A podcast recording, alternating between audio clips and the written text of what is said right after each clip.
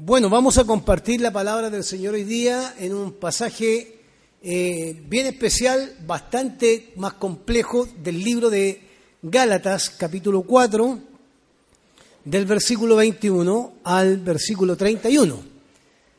Eh, ya hemos estado eh, estudiando el libro de Gálatas por un, un, par de meses y cada pastor ha ido compartiendo algunas verdades que han ido surgiendo de este libro.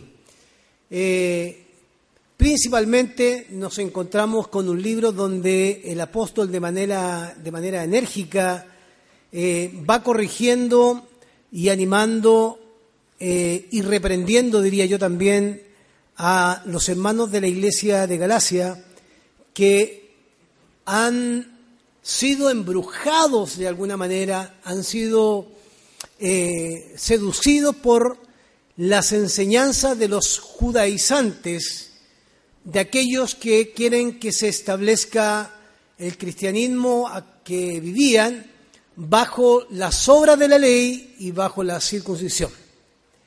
Hoy vamos acercando a un pasaje que eh, el apóstol Pablo eh, usa porque a través de los capítulos anteriores, vamos a notarlo después en la exposición, Pablo está usando una cantidad de ejemplos de la historia para poder explicar y sustentar su tesis, su convicción de que Cristo nos ha dado libertad y esa libertad se consigue por medio de la fe simplemente en Jesucristo el Señor.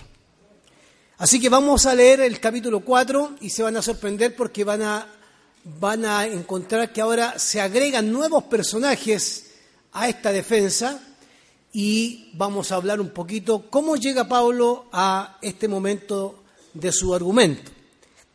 Capítulo 4, versículo 21 en adelante dice, le está hablando a los judaizantes y a aquellos que retrocedieron.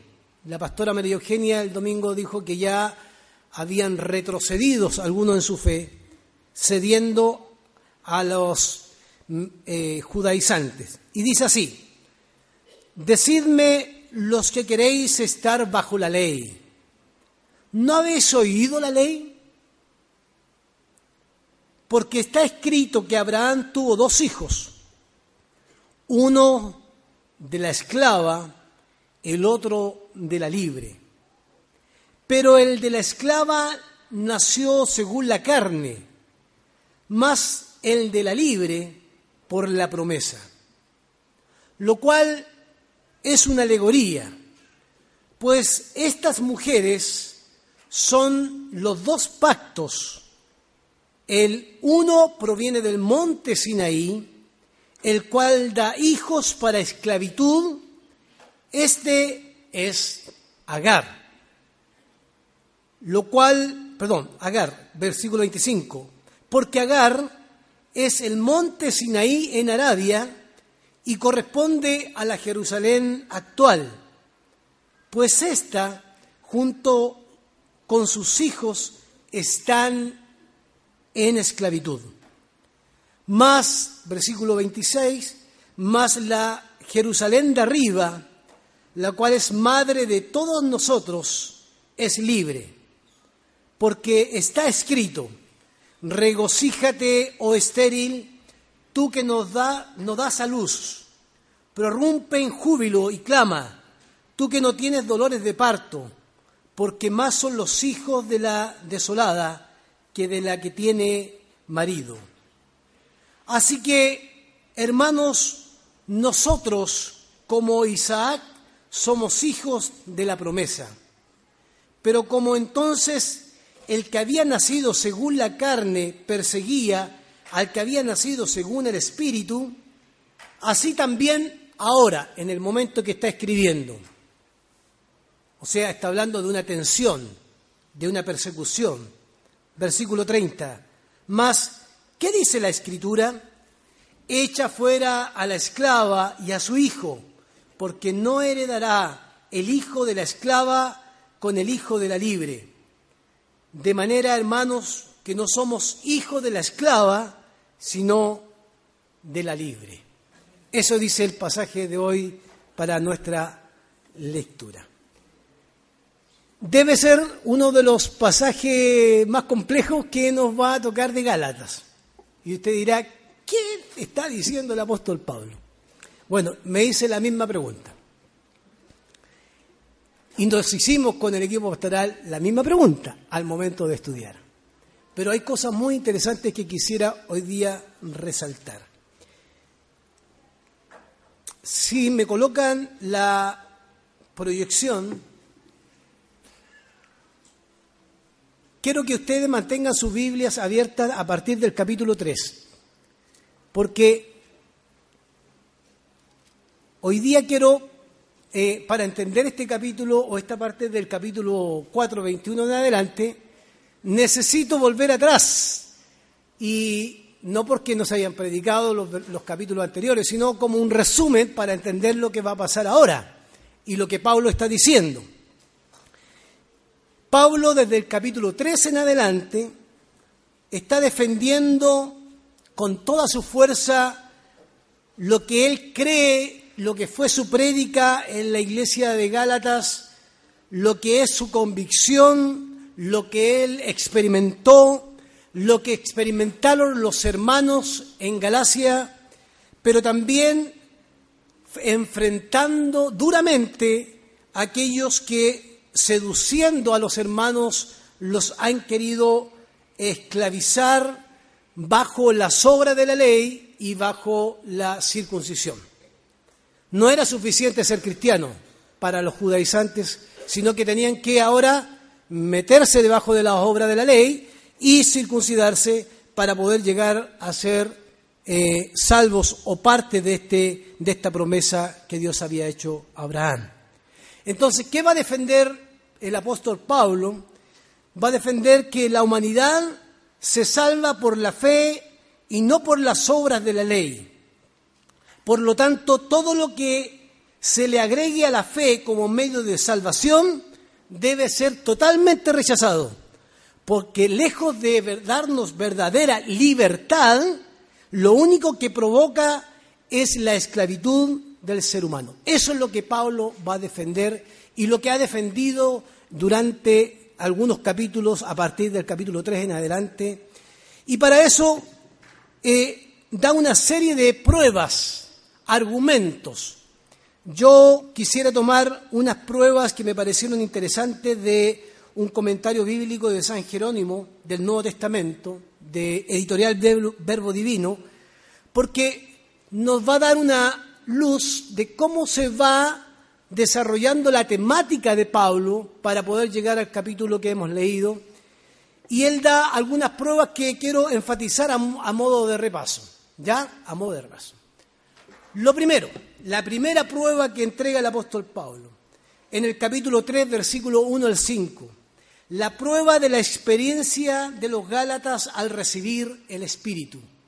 Cuando defiende su postura el apóstol Pablo en contra de los judíos o judaizantes, él les pregunta a la iglesia, ¿recibisteis el Espíritu por las obras de la ley o por el, por el oír con fe?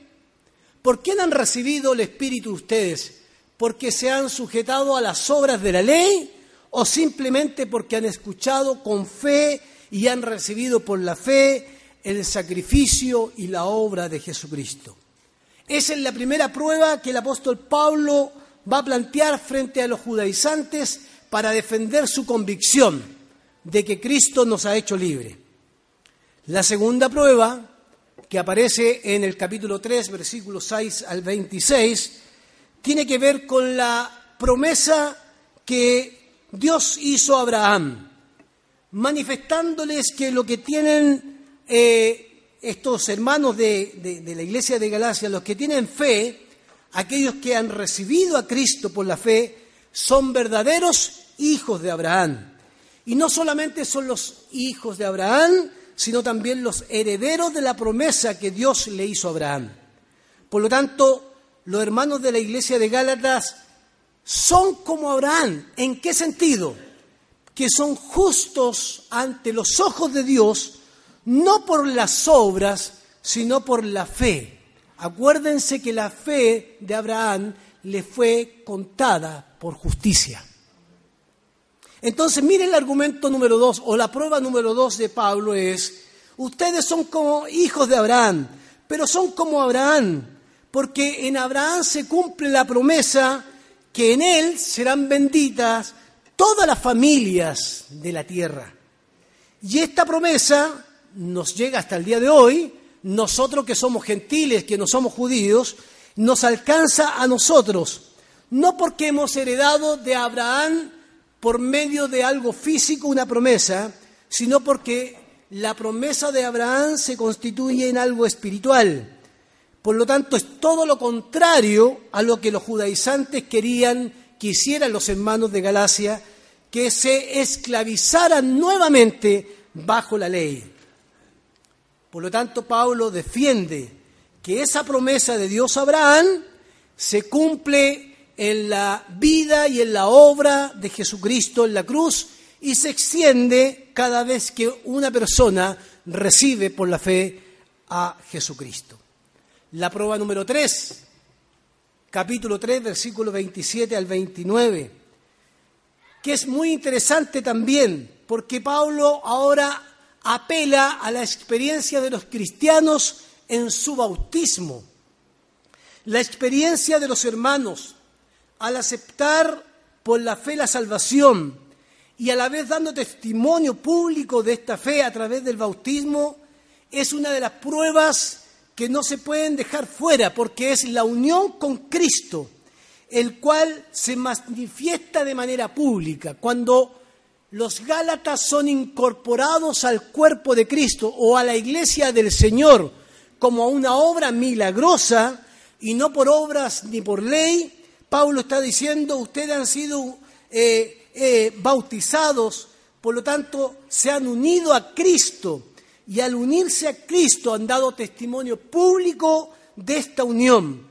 Por lo tanto, a partir de la unión con Cristo, dice el apóstol Pablo, y ahí en estos versículos del 27 al 29 lo reafirma, la experiencia cambia, ya no somos judíos, sino que ahora cambia la situación en la cual nos encontramos. No hay griego, no hay judío, no hay esclavo, no hay libre, no hay varón, no hay mujer. Todos en Cristo somos uno solo. Amén. Aquí y en la China. Si por fe han recibido a Cristo, todos somos hijos del Señor. Todos somos hijos del Señor. Y Pablo está defendiendo esto con la experiencia que estos mismos hermanos que estaban abriendo la puerta a la esclavización por medio de las obras, estos mismos hermanos deberían recordar, se unieron a Cristo, manifestaron públicamente su fe. Esa fe cambió la experiencia de vida. Ahora se pueden tratar como iguales, no hay distinción entre raza ni cultura, ni entre judíos, ni entre esclavos y libres, no hay varón ni mujer, todos llegan a ser uno bajo el arero de la obra de Cristo. Prueba número cuatro, la propia experiencia eh, de los cristianos como, como hijos de Dios. Recuerdo que esta predicación la entregó el pastor Rudy, me parece cuando el pastor Rudy manifestaba que en la prueba que cuatro, la experiencia de los cristianos como hijos de Dios, usa la figura del niño que depende del tutor, de aquel que le enseña las cosas, un niño que tiene una herencia que le deja el padre, pero que no puede recibirla ni tomarla hasta que sea adulto.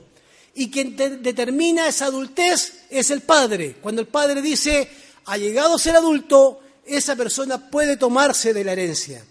Por lo tanto, el apóstol Pablo usa como prueba número cuatro la propia experiencia de estos cristianos como hijos de Dios, manifestando y enfatizando que se ha cumplido el tiempo de Dios cuando Dios envió a su Hijo para que la promesa hecha a Abraham ya hace miles de años atrás se cumpliera por medio de Jesucristo, estableciendo la libertad total y completa por la fe en nuestro Señor Jesucristo. Y de ahí quisiera citar, quizás eh, de manera paralela, un texto de Romanos capítulo 5, versículo 1. Justificados por, pues por la fe, tenemos paz para con Dios por medio de nuestro Señor Jesucristo. La prueba contundente del apóstol Pablo es que estos hombres que experimentaron a Dios, o sea, experimentaron su conocimiento de Jesucristo, recibieron la promesa y recibieron la herencia. ¿Cuál herencia? La herencia, la promesa que Dios había hecho a Abraham. Y a partir de ahí, no solo son hijos de Dios, sino que como hijos de Dios, Dios puso su Espíritu Santo en ellos, que ahora en sus corazones, y que ahora ellos como hijos llenos del Espíritu Santo pueden clamar, Abba, Padre. Amén. O sea, Pablo está argumentando, no sirven las obras, no sirve la ley, la misma experiencia de ustedes, recuérdenlo. Yo me recuerdo al final de la predicación de la pastora María Eugenia cuando dice, ¿cuántos de nosotros hemos retrocedido? Porque Pablo está apelando a que, ¿cómo pueden retroceder otra vez a la ley y a las obras de la ley si ya ahora Cristo los ha libertado? La misma experiencia que ellos tuvieron como iglesia, como creyentes, es suficiente para arrancar o rechazar la imagen o la eh, prédica de aquellos judaizantes. La experiencia número o la prueba número 5, que tiene que ver justamente con lo que la pastora predicó el domingo. La experiencia de los hermanos de Galacia en su relación con el apóstol Pablo. Agrega una prueba más, un argumento más a esta defensa que está haciendo. El apóstol Pablo está apelando a algo que tiene que ver ahora cuando yo vine a ustedes, me escucharon, eh, eh, me hice como uno de ustedes, libres en Cristo, ustedes se hicieron como yo, me escucharon a pesar de mi enfermedad física, judíos y griegos rechazaban a aquel que estaba enfermo porque consideraban que era una maldición de Dios. Pero a pesar de que yo estaba enfermo, seguramente de su enfermedad a los ojos, ustedes no cuestionaron mi enfermedad, sino que me recibieron, no me rechazaron y junto con eso, a pesar de mi salud, escucharon mi mensaje. Escucharon el mensaje de libertad, escucharon el mensaje de, que Cristo nos hizo libre y ustedes recibieron ese mensaje. Entonces el apóstol Pablo dice, no entiendo, estoy descolocado. Él abre su corazón Conversábamos en el equipo pastoral hace una semana atrás cómo un líder puede abrir su corazón a su iglesia diciéndole, ¿por qué eh, eh, siento que he trabajado en vano? Que todo lo que les he enseñado ustedes lo han tirado eh, por tierra y no sirve de nada. Y les pregunta, ¿cómo se vuelven atrás? ¿Cómo vuelven a los rudimentos de la ley? ¿Por qué ahora que son cristianos libres en Cristo guardan fiestas, días, tiempos, años y celebran todas aquellas cosas que están en la ley. Ustedes, les dice el apóstol Pablo, han vuelto a ser esclavos. Pero ¿cómo tan rápido? ¿Cómo han retrocedido tan rápido? Pablo, al dar esta prueba de, de su relación con ellos, está manifestando también un sentimiento de hombre siendo un apóstol, siendo un líder, una tristeza y una amargura que lo hace eh, eh, de alguna manera reprenderlos para que vuelvan en sí. Manifiesta su frustración en el retroceso de los hermanos de Gálata, pero también está dispuesto no solamente a sentir que, que se siente que ha sembrado en vano, sino que dice, yo estoy dispuesto nuevamente a dedicar todo mi esfuerzo para que ustedes vuelvan a la libertad. Si es necesario sufrir nuevamente dolores de parto, y usa la palabra dolores de parto como una fuerza tremenda, yo estoy dispuesto a sufrir dolores de parto por ustedes, de tal manera que Cristo sea formado en ustedes. Esa es la prueba número 5, la relación estrecha del mensaje de Pablo y establece que de alguna manera esa relación lo obliga a él nuevamente a seguir enseñando algo que ellos ya habían escuchado. Y nos llegamos y llegamos a la prueba número 6, a la que me toca a mí, que va a ser muy cortita y nos vamos a ir a la casa porque es difícil de predicar.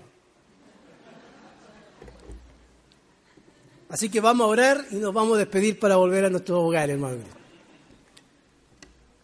No, no hay que hacerle el quite, todo lo contrario, un gran desafío. Me hizo sufrir, pero un gran desafío. La prueba número 6. Él ahora vuelve a la historia. Vuelve a Abraham. Pero cuando vuelve a Abraham, ya no usa a Abraham, al viejo Abraham, sino que ahora, ahora usa a su esposa Sara y a Agar y a Ismael y a Isaac para poder enfatizar algo que tiene que ver con la eh, libertad y la esclavitud. Por eso la prueba número 6 tiene como nombre una alegoría de Sara y Agar. Aparece en algunos libros como la alegoría de, Ismael e Isaac, pero usa esta prueba número 6 a partir del capítulo 4, versículo 21 al 31, para enfatizar una cosa muy importante que no podemos olvidar. Primero, el apóstol Pablo va a establecer que el nacimiento, el nacimiento del cristiano, de aquel que ha recibido a Cristo, aquel que es libre, no es un nacimiento biológico, sino es un nacimiento espiritual.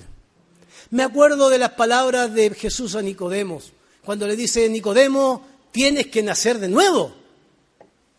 Y el viejito se rascaba la cabeza y decía, a ver, a ver, a ver, a ver, ¿cómo un viejo puede entrar al vientre de su madre? Porque alguien no entiende lo que significa el nacimiento espiritual del nacimiento carnal. Y Pablo va a trabajar en esta prueba número 6 del capítulo 4 al 21 al 31, va a trabajar justamente eso, que el nacimiento, el nacimiento de todo creyente no es un nacimiento biológico, sino espiritual, que es un nacimiento que viene no por medio de la carne, sino que viene por medio de la obra que Cristo ha realizado, no solo en la cruz, sino que sigue realizando en la historia de la humanidad hasta el día de hoy en cada uno de nosotros. Es un ejemplo para ilustrar de la, historia de la esclavitud de Agar, y su descendencia y la libertad de Sara y su hijo Isaac y su descendencia. Lo hace desde un terreno conocido. Cuando parte el capítulo diciendo eh, en el versículo 21, decidme lo que queréis estar bajo la ley. ¿No habéis oído la ley? Le está hablando a los judaizantes. ¿Y qué le está hablando a los judaizantes? Le está diciendo que están usando la ley para su propia conveniencia. Esto es como cuando usamos la Biblia para justificar nuestras propias conveniencias. ¿ah? Cuando queremos justificar algo que a mí me sirve, yo uso la Biblia. Cuando eso a mí me interpela y me lleva al arrepentimiento, no, eso no es, eso es la ley. No, ellos tenían un problema los judaizantes. Usaban la ley para su propia conveniencia, pero tenían un problema. Por la pregunta que hace, ¿no habéis oído la ley? La profundidad de la pregunta que hace es terrible para los judaizantes. ¿Sabe por qué? Porque los coloca y los pone en ridículo. Ustedes usan la ley superficialmente, como lo usaban los fariseos, pero no profundizan en la verdadera enseñanza de la misma ley. La ley no es lo que ustedes dicen, la ley es mucho más profunda. Y esto es más interesante todavía, hermanos, que no podemos olvidar en la enseñanza. Pablo no considera la ley solo la ley de Moisés del Sinaí. Para Pablo todo el Pentateuco es la ley. Por eso Pablo no parte de Moisés, parte de Abraham, de la promesa de Abraham. Y cuando parte desde la promesa de Abraham, lo que está diciendo es que estos judaizantes son superficiales. Porque quien esclaviza, quien intenta esclavizar a otra persona con normas y reglas que no están en la palabra de Dios, son superficiales, han leído literalmente la ley, pero no han sido capaces de leer el espíritu adecuado de la ley.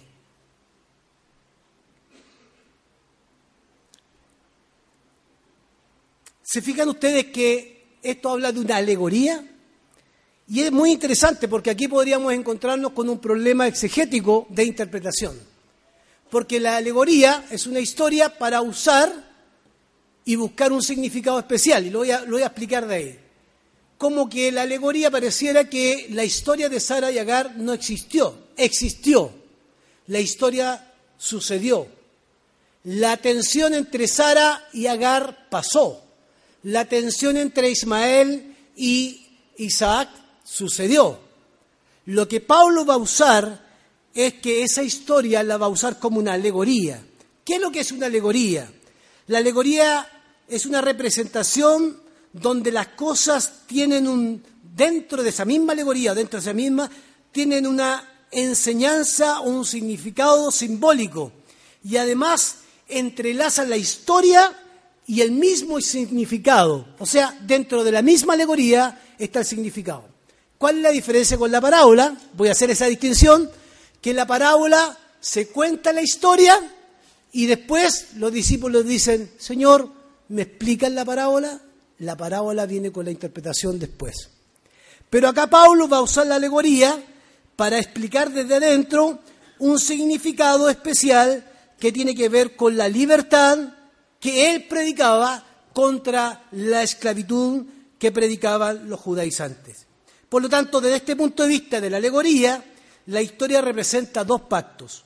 Sara representa de manera enfática, representa la promesa que Dios hizo a Abraham y a su descendencia hasta nosotros. Y la de Agar representa la alianza del Sinaí. La alianza del Sinaí que según Pablo, en el mismo libro que hemos leído, no solo no ayuda en la libertad, sino que esclaviza a los judíos. Voy a parafrasear. Pablo está diciendo esto. Por muy judíos que sean, o por muy judaizantes que sean, se pueden sentir orgullosos de su nación y del pacto del Sinaí. Pero les quiero decir algo. Aún sintiéndose orgullosos de lo que pasó en el Sinaí, ustedes se han hecho esclavos de la ley. Por lo tanto, todo judío se esclavizó, aunque haya nacido de Abraham, porque por medio de la descendencia física se han mantenido esclavos de la ley. Y esto es muy interesante. Esto es muy interesante. Porque para los judíos la promesa de Abraham solo venía por medio de la descendencia física, biológica.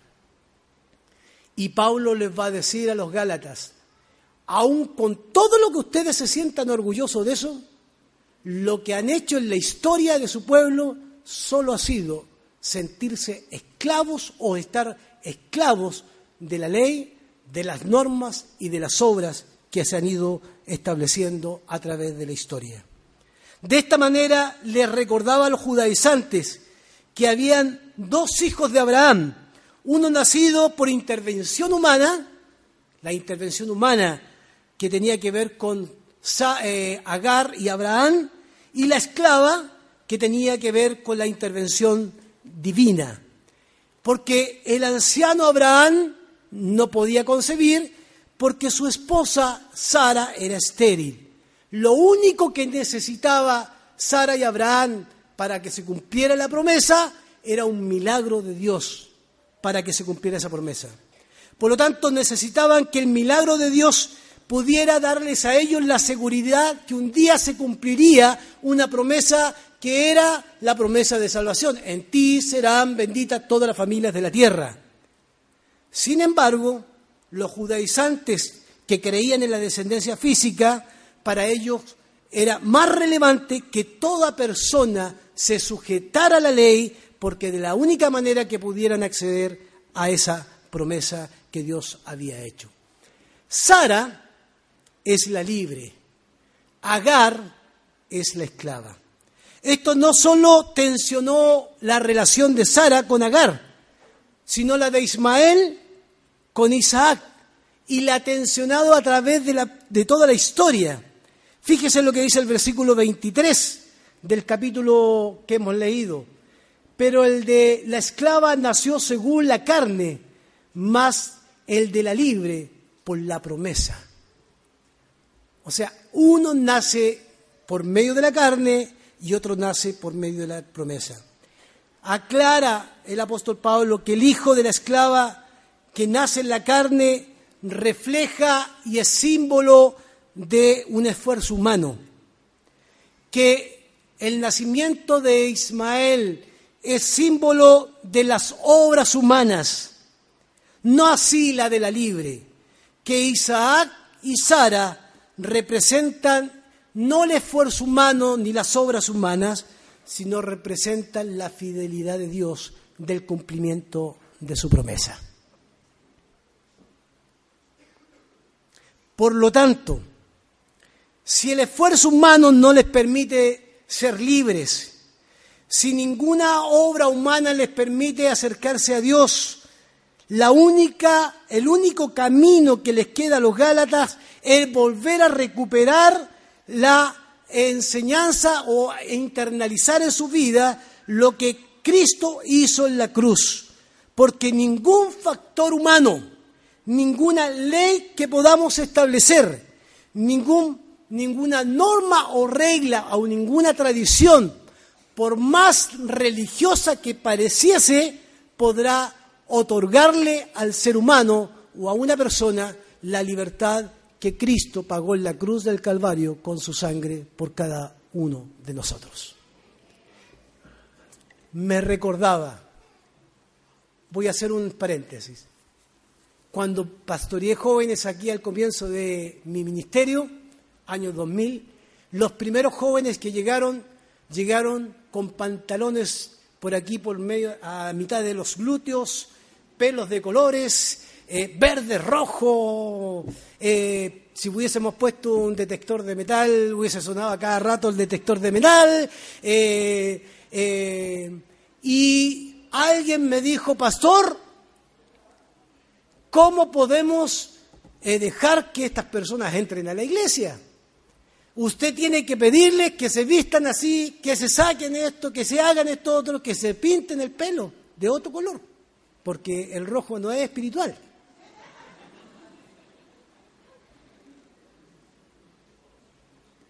ni el azul, ni el rubio. Porque le hemos puesto espiritualidad a los colores. Hay iglesias que se peleaban en revistas semestrales y sacaban las bancas, ponían sillas porque las bancas son más espirituales. ¿Se sienten más espirituales con las bancas? Otros le dijeron que las faldas eran más espirituales que los pantalones, que el pelo largo es más espiritual que el pelo corto que la corbata hace al pastor más espiritual, y eso es verdad. Por eso Rudy no usa corbata. perdón, Rudy, perdón.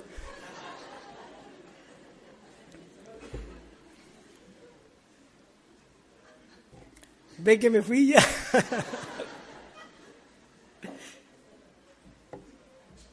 La tensión que produce en la historia Sara con Agar, Ismael con Isaac, es una tensión que se ha repetido a través de la historia.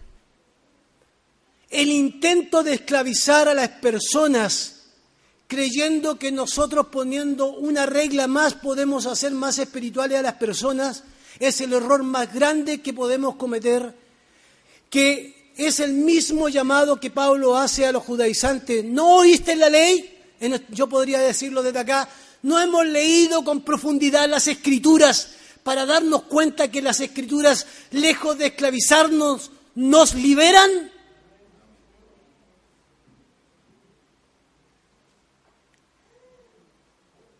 La prueba número 6 de Pablo es contundente.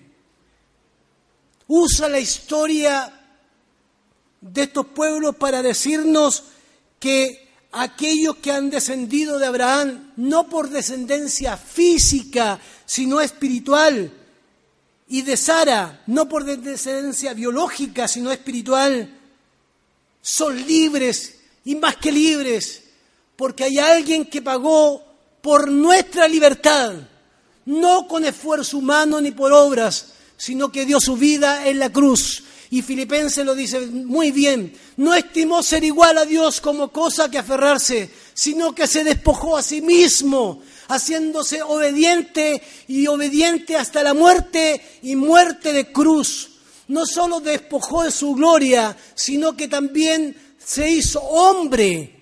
Y no solo se hizo hombre, sino que se hizo siervo. Y no solo se hizo siervo, sino que murió en la cruz para que tú y yo podamos ser libres en Cristo Jesús. John Stott, en su libro, uno de sus libros que estamos estudiando, dice, los verdaderos hijos de Dios no son los que tienen impecable, una impecable genealogía judía, sino los que creen como Abraham creyó y los que obedecen como Abraham obedeció. Para Pablo es importante esta prueba. Es más, en el versículo 30, cuando dice más, ¿qué dice la escritura? Echa fuera a la esclava y a su hijo porque, eh, eh, porque no heredará el hijo de la esclava con el hijo de la libre. Está usando las palabras de Sara cuando le pide a Abraham que eche a Agar. Pero es una ironía. En la Biblia existe la ironía. ¿Y saben lo que está diciendo Pablo? Hermanos de Gálatas, echen fuera a los judaizantes, porque lo único que están provocando estos legalistas es esclavizándolos cada día para que ustedes nos puedan ser libres. Termino, hermanos queridos,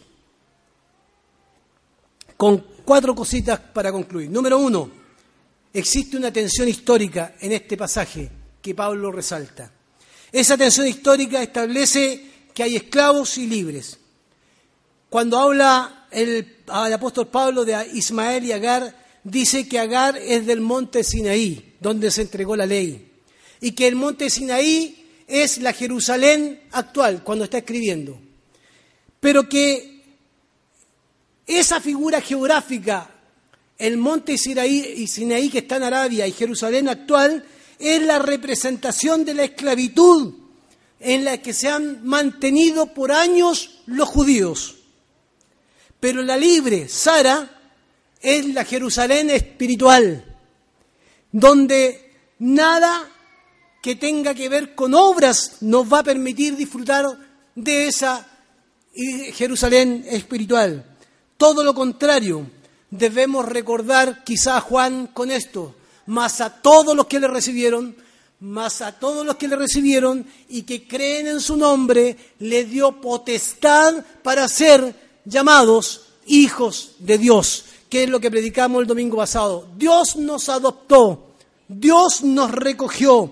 No éramos pueblo, ahora somos pueblo. No éramos hijos, ahora somos hijos, comprados a precio de sangre. Esa es la primera eh, eh, tensión histórica que se marca en este pasaje. Agar representa la Jerusalén actual, pero la ley, la obra, el control, la esclavitud. Isaac y Sara representan la Jerusalén celestial, la libre, los hijos de la promesa que somos parte de Abraham. Número dos, la segunda tensión que vemos en este pasaje son los dos pactos. Uno, que cree que por la vía de la ley y el esfuerzo humano se puede vincular con Dios. Ninguna, eh, ningún esfuerzo humano ninguna ley nos va a permitir vincularnos adecuadamente con Dios. Nunca va a ser lo mismo que por obras o leyes nos vinculemos adecuadamente con Dios. Todo lo contrario, alejamos a la gente cuando usamos leyes que a veces no le permiten a las personas ser libres. Y la segunda tensión dentro de este, estos dos pactos descansa absolutamente en la gracia de nuestro Dios. Usted es salvo por gracia y no por obra, para que nadie se gloríe, dice el apóstol Pablo. Tercera tensión, la tensión que está a nivel del cristianismo. El judaizante y voy a poner entre paréntesis, el legalista está permanentemente en tensión, sufre porque no puede cumplir toda la ley, no la puede cumplir, es incapaz de cumplir la ley, pero como no puede cumplirla, se convierte en un perseguidor. Perdónenme que use esa palabra, porque la tensión de Ismael con Agar, con eh, Isaac, Ismael seguía y perseguía a Isaac. Esa tensión se ha trasladado a través de la historia. Personas que quieren que otros no sean libres, los quieren hacer esclavos de normas y reglas y leyes hasta el día de hoy. Por eso le exigen que vistan de una manera, que hablen de una manera, que se comporten de una manera, porque no están de acuerdo que se viva la fe de una manera libre. No libertinaje, lo hemos explicado mil veces. Libre porque Cristo nos ha hecho libre. Entonces, la pregunta que yo me hice mientras pensaba, ¿existen hoy judaizantes en la iglesia del siglo XXI que hacen todo el esfuerzo y colocan en tensión a los hermanos para que se comporten como judíos? Hay iglesias que son judaizantes. Hay iglesias que tienen altares como los judíos. Y pareciera que no vivimos en la gracia. Siempre existirá, hermanos, y aquí donde pedimos al Señor, líbranos Señor, líbranos Señor. Siempre existirá una tensión en los hijos de Dios de querer esclavizar a otros, controlándolos con normas y leyes, simplemente porque ellos no son libres. Y por último termino con el versículo 31. No somos hijos de la esclava, sino hijos de la libre. Porque Pablo, al igual que nosotros, tenemos que leer el Pentateuco y la ley a la luz de Cristo, a la luz de los ojos de Cristo, manifestando Pablo de esta manera que la historia de Abraham es puesta al servicio de la cruz de Cristo. La historia de Sara es puesta al servicio de la cruz. No es para esclavizar a las personas, todo lo contrario. A través de esas vidas, a través de esas historias que Pablo recoge, solo quiere enfatizar que ya no somos hijos de la esclava, o de ley alguna o de obra alguna, sino somos hijos de aquel que dio su vida por nosotros, Jesucristo el Señor. Amén. Amén. ¿Somos libres o seguimos esclavos? Yo quiero hacer la misma pregunta de la pastora María Eugenia. ¿En qué hemos retrocedido? Sería una buena pregunta volver a hacerla. No retrocedamos, avancemos hacia la meta que es Cristo Jesús. Amén. Oramos al Señor, pónganse de pie.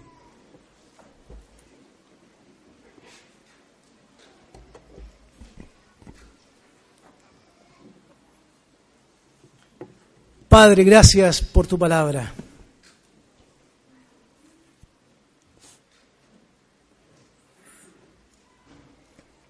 es muy probable que en el camino de cada uno de nosotros en nuestra vida cristiana, en algún momento esclavizamos a personas por ignorancia, desconocimiento, religiosidad. Y te pido perdón, Señor, y te pedimos perdón. Si lo hicimos, te pedimos perdón.